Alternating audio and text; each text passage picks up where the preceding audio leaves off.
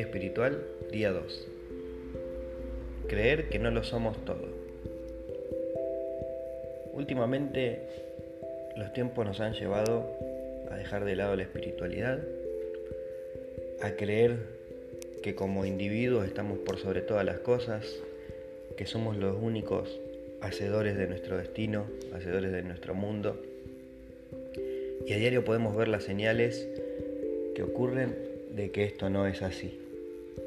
Hoy te quiero invitar a reflexionar, a pensar en todos esos momentos en los que viviste, viste o sentiste ese algo que no podés explicar, ese algo que hizo que sucediera lo que parecía imposible, que hizo que tu deseo, tu anhelo más profundo se hiciera realidad en algún momento de alegría, en algún momento de tristeza. Así como en Lucas 1, pues leer, hacer para anunciar el próximo nacimiento de Juan, un suceso que se suponía imposible, porque Zacarías e Isabel eran personas de avanzada edad,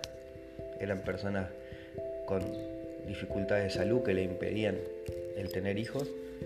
y aún así nació Juan con un designio divino.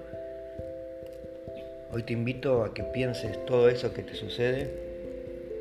que tal vez creas imposible, que tal vez creas que no puede suceder, o todo eso que estás esperando que te suceda y que nuevamente podés pensar que es algo imposible, que es algo que no podés lograr, que es algo que no, que parece muy distante. Te invito a que lo pongas siempre en las manos del Señor, dejes la individualidad de lado, dejes el ego de lado, dejes ese pensamiento de, de autosuperación, de creernos ser el centro, el ombligo del universo, para entender que hay algo superior que te puede ayudar a lograrlo. Dios te quiere, Dios te escucha Dios está con vos y por eso hoy le vamos a pedir que se haga su voluntad, si es nuestra voluntad, que se haga su deseo, si es nuestro deseo, y que podamos abrir un poquito a ese llamado que puede estar llegando a nuestras vidas y podemos estar evitando.